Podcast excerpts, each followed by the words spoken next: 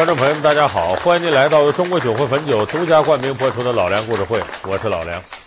在中国古代的传统文化当中啊，有很多的基本道理，它是通过一些神话故事啊、寓言传说呀，呃，或者是一则小小的故事来传递出来的。你比方说，我们有一些传统文化当中理念，比方说告诉大家做什么事儿啊，要有恒心，要执着。那么我说到执着。你会想起传统文化当中哪一则寓言故事呢？可能很多人会脱口而出：“执着那么愚公移山吗？”是愚公移山，咱们课本里都学过。它是来自传统的这个经典文本《列子·汤问篇》。这列子呢，呃，全名叫列御寇，是过去很有名的一个道家思想的代表人物。他这列子里面呢，就是由若干个寓言小故事组成。每个故事呢，告诉你一个人生道理。那愚公移山呢，就是告诉大家呢，做什么事，你只要有恒心，你只要执着，你就能够成功。可是呢，这个理念被很多人接受的同时呢，有的人说那不对吧？你说执着，不撞南墙不回头，不见棺材不落泪，不到黄河不死心，这不也是执着吗？像现在人说你不作死就不会死，这不也是执着吗？所以很多人对愚公移山的看法啊，不是很一样。其实这个直接涉及到我们今天讲的一个对大家很有用的命题，那就是当我们遇到你的坚持和困难的时候，你应不应该执着的走下去？是执着点好呢，还是知道变通好呢？咱们要想搞清楚传统文化的这个命题啊，咱还得解铃还须系铃人。咱们先从这个愚公移山说起。这个愚公移山的故事情节其实比较简单，呃，主人公呢叫愚公，他为什么大伙管他叫愚公？因为他干了一件大家认为很笨的事儿，什么事儿？他家住这个地方啊，地理位置不好，门前呢有两座大山，一座叫太行，一座叫王屋。说这两座山得有多大呢？占地七百余里，高八千丈，当然这是夸张了。意思这个山呢，连绵起伏，占地大还高。在这愚公一看这两座大山这么高这么大，我们得将来怎么能进出自由呢？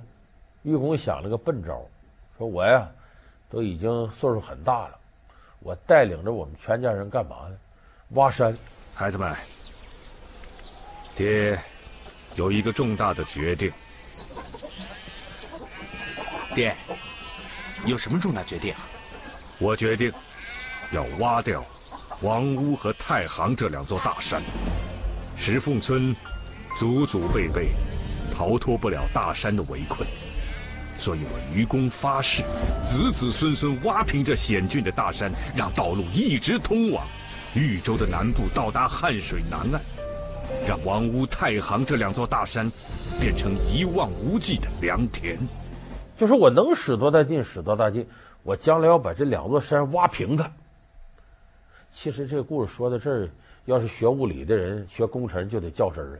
你把那山是挖平了，挖完那石头你搁哪儿啊？啊，挖完了堆家门口这边又堆座大山，那边堆座大，你是白费劲了。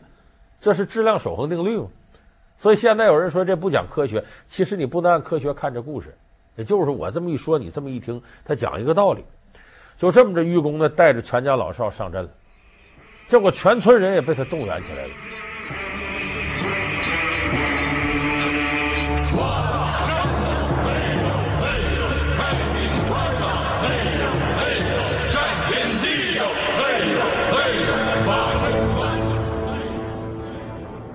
结果他干这个事儿呢，村子里有另外一个老头叫智叟。你看，愚公对智叟，愚对智，公对叟，也是个老头。这老头智叟就是智商很高，很聪明，就笑话这愚公，说你这个这白费劲吗？你干了多多长时间了？这山你看纹丝没动，你才能弄几个石头块啊？你这么干，哪年月是个头？愚公就说了：“我的力量确实是微不足道，可是。”还有我的孙子，我的孙子还会有后代。十年八年不行，那就一生一世；一代两代不行，那就世世代代。只要大家共同努力，坚持不懈，还愁这两座大山搬不走啊！结果呢，这个愚公用这种方式表达了自己的志向。书里头写：“操蛇之神闻之，惧其不已。”什么意思？操蛇之神，山神，过去的山神手里拿条蛇，也称操蛇之神。操之神听说说这不坏了吗？把这山给挖平了，我我往哪儿住啊？我山神我没地方待了，就赶紧把这事儿啊告诉给玉皇大帝了。禀告陛下，娘娘，王屋与太行山中有个石缝村，出现了个奇人，他叫愚公。先是领着全家，然后又发动了村民，决心铲平王屋山，移走太行山。他们发誓要把两座大山扔进渤海之中。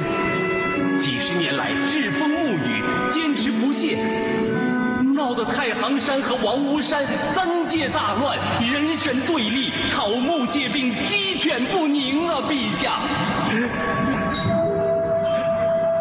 小镇实在是无法控制这混乱不堪的局面。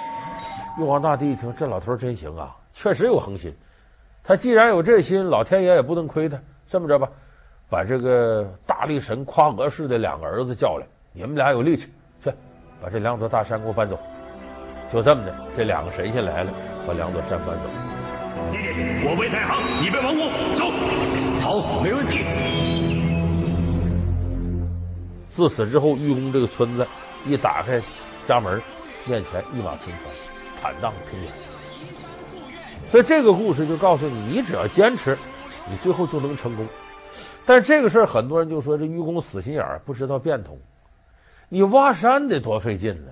你嫌山挡道，那你全家搬到山那头不就完了吗？所以这个事情呢，要我们现代人用现代目光来看的话，它就存在着一个你如此执着值不值得的问题。你这种执着对不对的问题？其实我倒觉得呢，咱们现代人挑愚公的毛病挑的是有问题的，因为人家这个故事不是说跟现实对接的很紧，它是虚拟的，它就是告诉你恒心最终能干成大事儿的这么一个定律。其实我们来判断说咱们生活当中遇到一些难题，你是执着好还是知道变通好，有那么简单的三个原则，好判断。第一个呢，是你执着这事儿对不对？就是这个事儿有没有可能？那你说我要到天上摘月亮去，说我非干成不可，我天天琢磨我变成个猴子，一群猴子一个搂一个腰上去够月亮去，那不现实。就首先你得判断你执着这事儿对不对，有没有可能？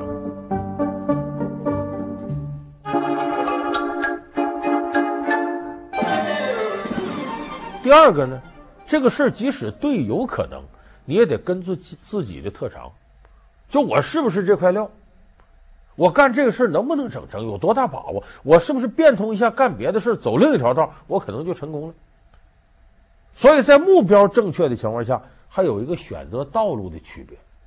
最后一点非常重要，就是不是每个人执着都能成功的。他万一要不成了，你能不能受了？说不成我就死去，不成功则成仁，那是烈士。那我们现代和平社会是不提倡一条道跑到黑的，所以这三点是我们判断你对一个事儿是否应该执着最重要的三个层面。咱们可以一个个给大伙解析啊。你看头一个，就说你的这个目标对不对，正确不正确，这个特别关键。中国古代的帝王应该说是所有人里边能力最强的，拥有资源最多的。但是，即使帝王有这样的雄心壮志，也不一定什么事都能干成。那秦始皇把万里长城这么浩瀚的工程都建成了，因为这个目标是可操作性强的，可以实现的。但他同样在另一个方面很执着，就有问题了。秦始皇想长生不老，咱都知道长生不老是不可能的，所以他这个目标选择就是不正确的。而偏偏秦始皇呢，对长生不老的念头呢，又非常执着。蓬莱御史献上万寿丹一枚，快，快呈上来！哇快点儿！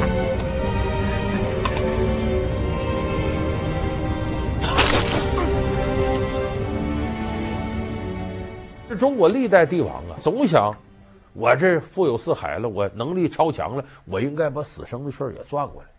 所以秦始皇之后呢，汉朝秦皇汉武汉武帝比秦始皇还执着。可怜夜半虚前席，不问苍生问鬼神。这跳神求仙的事他干的太多了，甚至最后把自个女儿都搭进去。他信了一个术士叫栾大，结果到后来栾大这么骗汉武帝，那么骗汉武帝，发现了他是骗子，咔嚓一刀把栾大给斩了。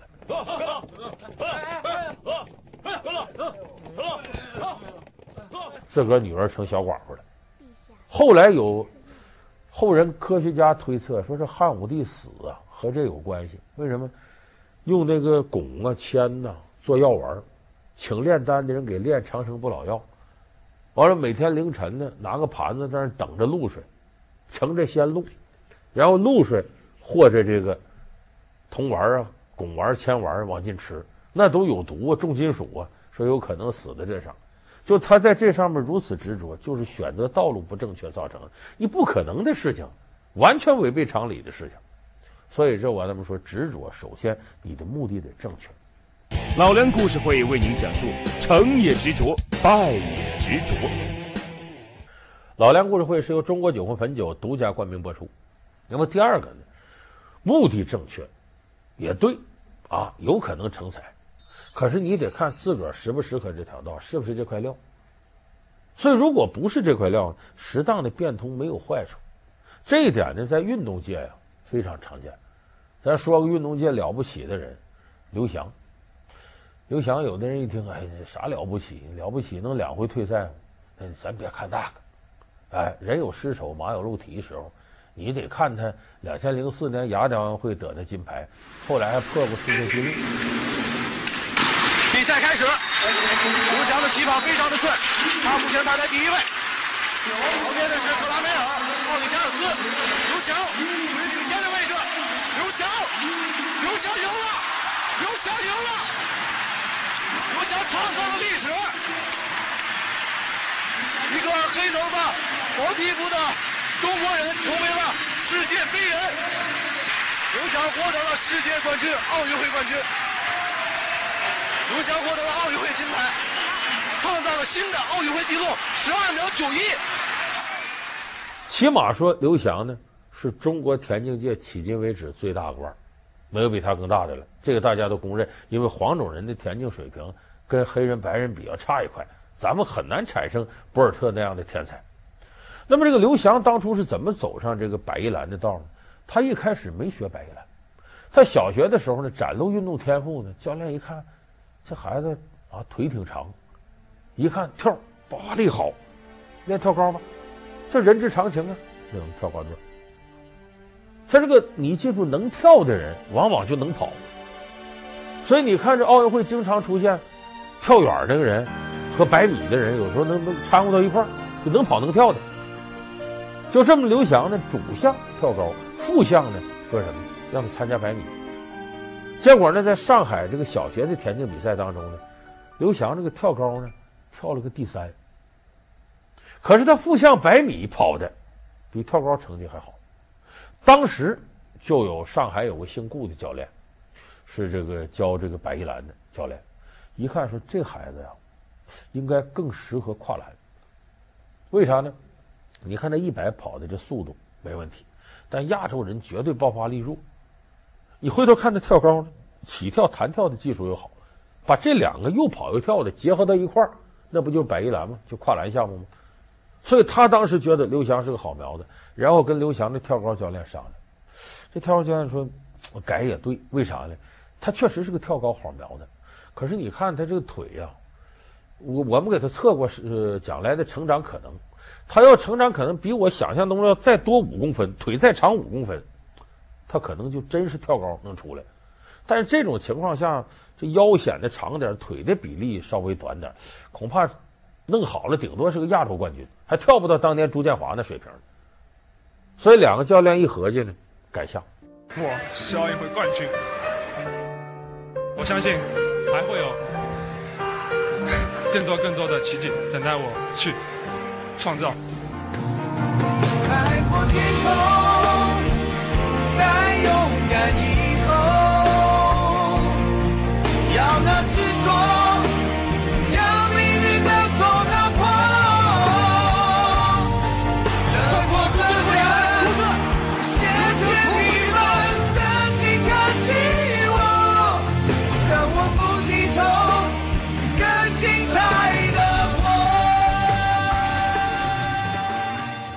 你大家可以想象，要没有这个改道的话，刘翔不可能有今天。就是他确定了田径这条道，他本身素质好，这条道是正确的。那么你是不是一定要选择跳高呢？这得根据你身体条件，在大方向准确的情况下，要实时的知道变通拐个弯。所以刘翔这一拐弯，给咱们拐出个世界冠军、奥运金牌的获得者。你这样例子在运动队很多。你像姚明，大家都知道，说那这两米二十多不打篮球干嘛？不都糟践了？姚明开始学的不是篮球。他最开始进入这个上海体校的时候，学的是水球。水球咱都知道，就是在在这个水面上踢足球似的，其实也不是踢，就拿手往进扔。当时姚明干嘛呢？水球守门员，因为那阵他个子就高，护着面积大。可是时间长了呢，教练发现他这个运动天赋上有问题。什么问题？在水里游不快。为啥？他胳膊短。你看姚明是两米二十六，后来。他臂展是多少？正常要身高两米二十六，臂展最少不短于两米二十六，应该两米三左右。可是他的臂长呢，伸开以后是两米二零，还短一块。说你这样的话呀，就对于在水里的游泳啊，包括是呃照顾这个门呢都不利。所以后来呢，他教练商量商量，这孩子个儿越长越高，层层就奔两米去了。得了，让他打篮球吧。反正中锋在篮下要位也不需要吆喝，往那一挤一靠，外边后卫就得给球，转身勾手扣篮，什么都行。所以姚明当时在十岁左右的时候，十一二的时候，及时的掉头掉到篮球，这才有咱们中国篮球界最大的荣光。作为中国最成功的篮球运动员，姚明在 NBA 赛场上创造了奇迹。他参加的比赛最高时，曾拥有高达两亿的观众。姚明的影响甚至跨越了国际篮球，是全世界知名度最高的体育明星之一。所以说你在选择目标正确的时候，你这个执着要跟变通结合，你不见得非沿那条道一直跑到底。在最后有一点特别重要，就是我们执着的做一件事情，你得想，万一不成了怎么办？就我们做什么事儿呢？有句话叫瞻前顾后。咱们往前看没问题，多看两步往前走啊！但你也得想到，我前面要不行了，回头看看，别是万丈深渊。所以做什么事儿呢？要给自己留后路。有人说，那留了后路，可能我就不果断、不坚决了。那不是，因为人一辈子能干成事儿的比例并不是太高。你得想，万一干不成。另外还有一个更好的办法，就是我确定目标，我执着的往前走，别问最终结果。咱有句老话叫“但行好事，莫问前程”，说的就这个道理。就是你执着的往前走，你别问我能不能成功，能不能达到。很可能在执着的过程当中，你就有收获了，你就有意外之喜。你最后在执着的过程当中努力、努力、努力，你收获的可能比那个结果更多。这个你要听着觉得晦涩，咱举个例子啊，好莱坞有个电影，咱们可能大多数观众朋友都看过《阿甘正传》。那个了不起的、无所不能的汤姆汉克斯演的，这个阿甘是个什么人呢？智商只有七十五的低能儿。呃，他虽然不是弱智吧，但是就迟钝这个人，而且小的时候这腿部呢还有点问题，要靠那基础矫正器来矫正。就是这么一个低能儿，他小时候他有个小伙伴，有个小女孩，告诉他个办法，说你不在学校总受欺负吗？你还打不过人家，你就有一个办法，碰到事儿你就跑。你只要一个劲儿跑，啥都能躲过。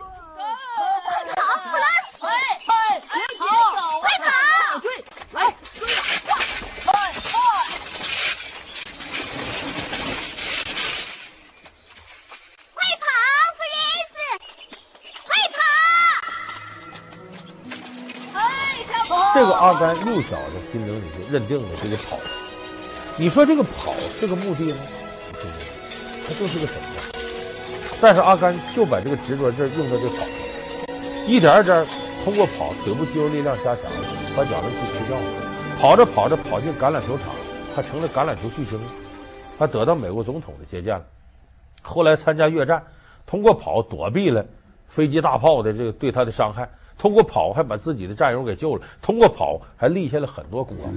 美国深深的感谢你，孩子。我知道你受过伤，你的伤口在哪？在屁股上，先生。到后来他自己呢，从美国东海岸跑到西海岸，西海岸跑到东海，没有啥明确目的。他突然就觉得跑是我生命当中唯一的，他自己觉得干的有意思、有意义的事儿。目的是啥？他不知道。当然，这里头他是个低能儿，智商低。可能咱们平常人呢，要跑一定会有个方向，有个目的。阿甘没想到，可是，在跑这过程当中，他收获了太多。那天不知为什么，我突然觉得想跑一跑。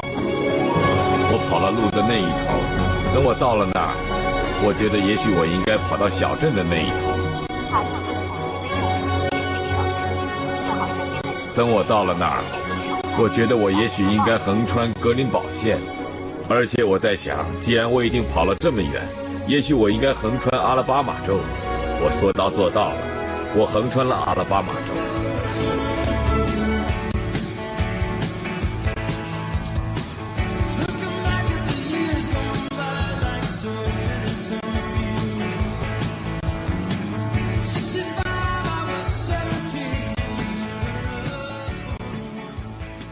我们说，为什么说《阿甘正传》是美国梦、美国奇迹？我们所说的美国梦，它是一种小人物的梦。小人物想成大事儿，我们都知道很难，概率也不高。但是小人物在成大事儿这个路径当中，他努力，他执着，他会给他人生带来意想不到的奇迹。所以，这是美国梦的核心。这个事儿也告诉我们呢：当你为了一个事儿确定目标，你很执着的时候，你别在乎目标能不能成。你先努力去做，可能通过这努力过程呢，你的意志品质增强了，你学会了做事情的方法，学会了怎么与别人科学和谐的相处。那么这些东西换到任何一个场合都是宝贵的财富。当你拥有这些东西，你会突然发现，原来我当初定的目标已经不那么重要了。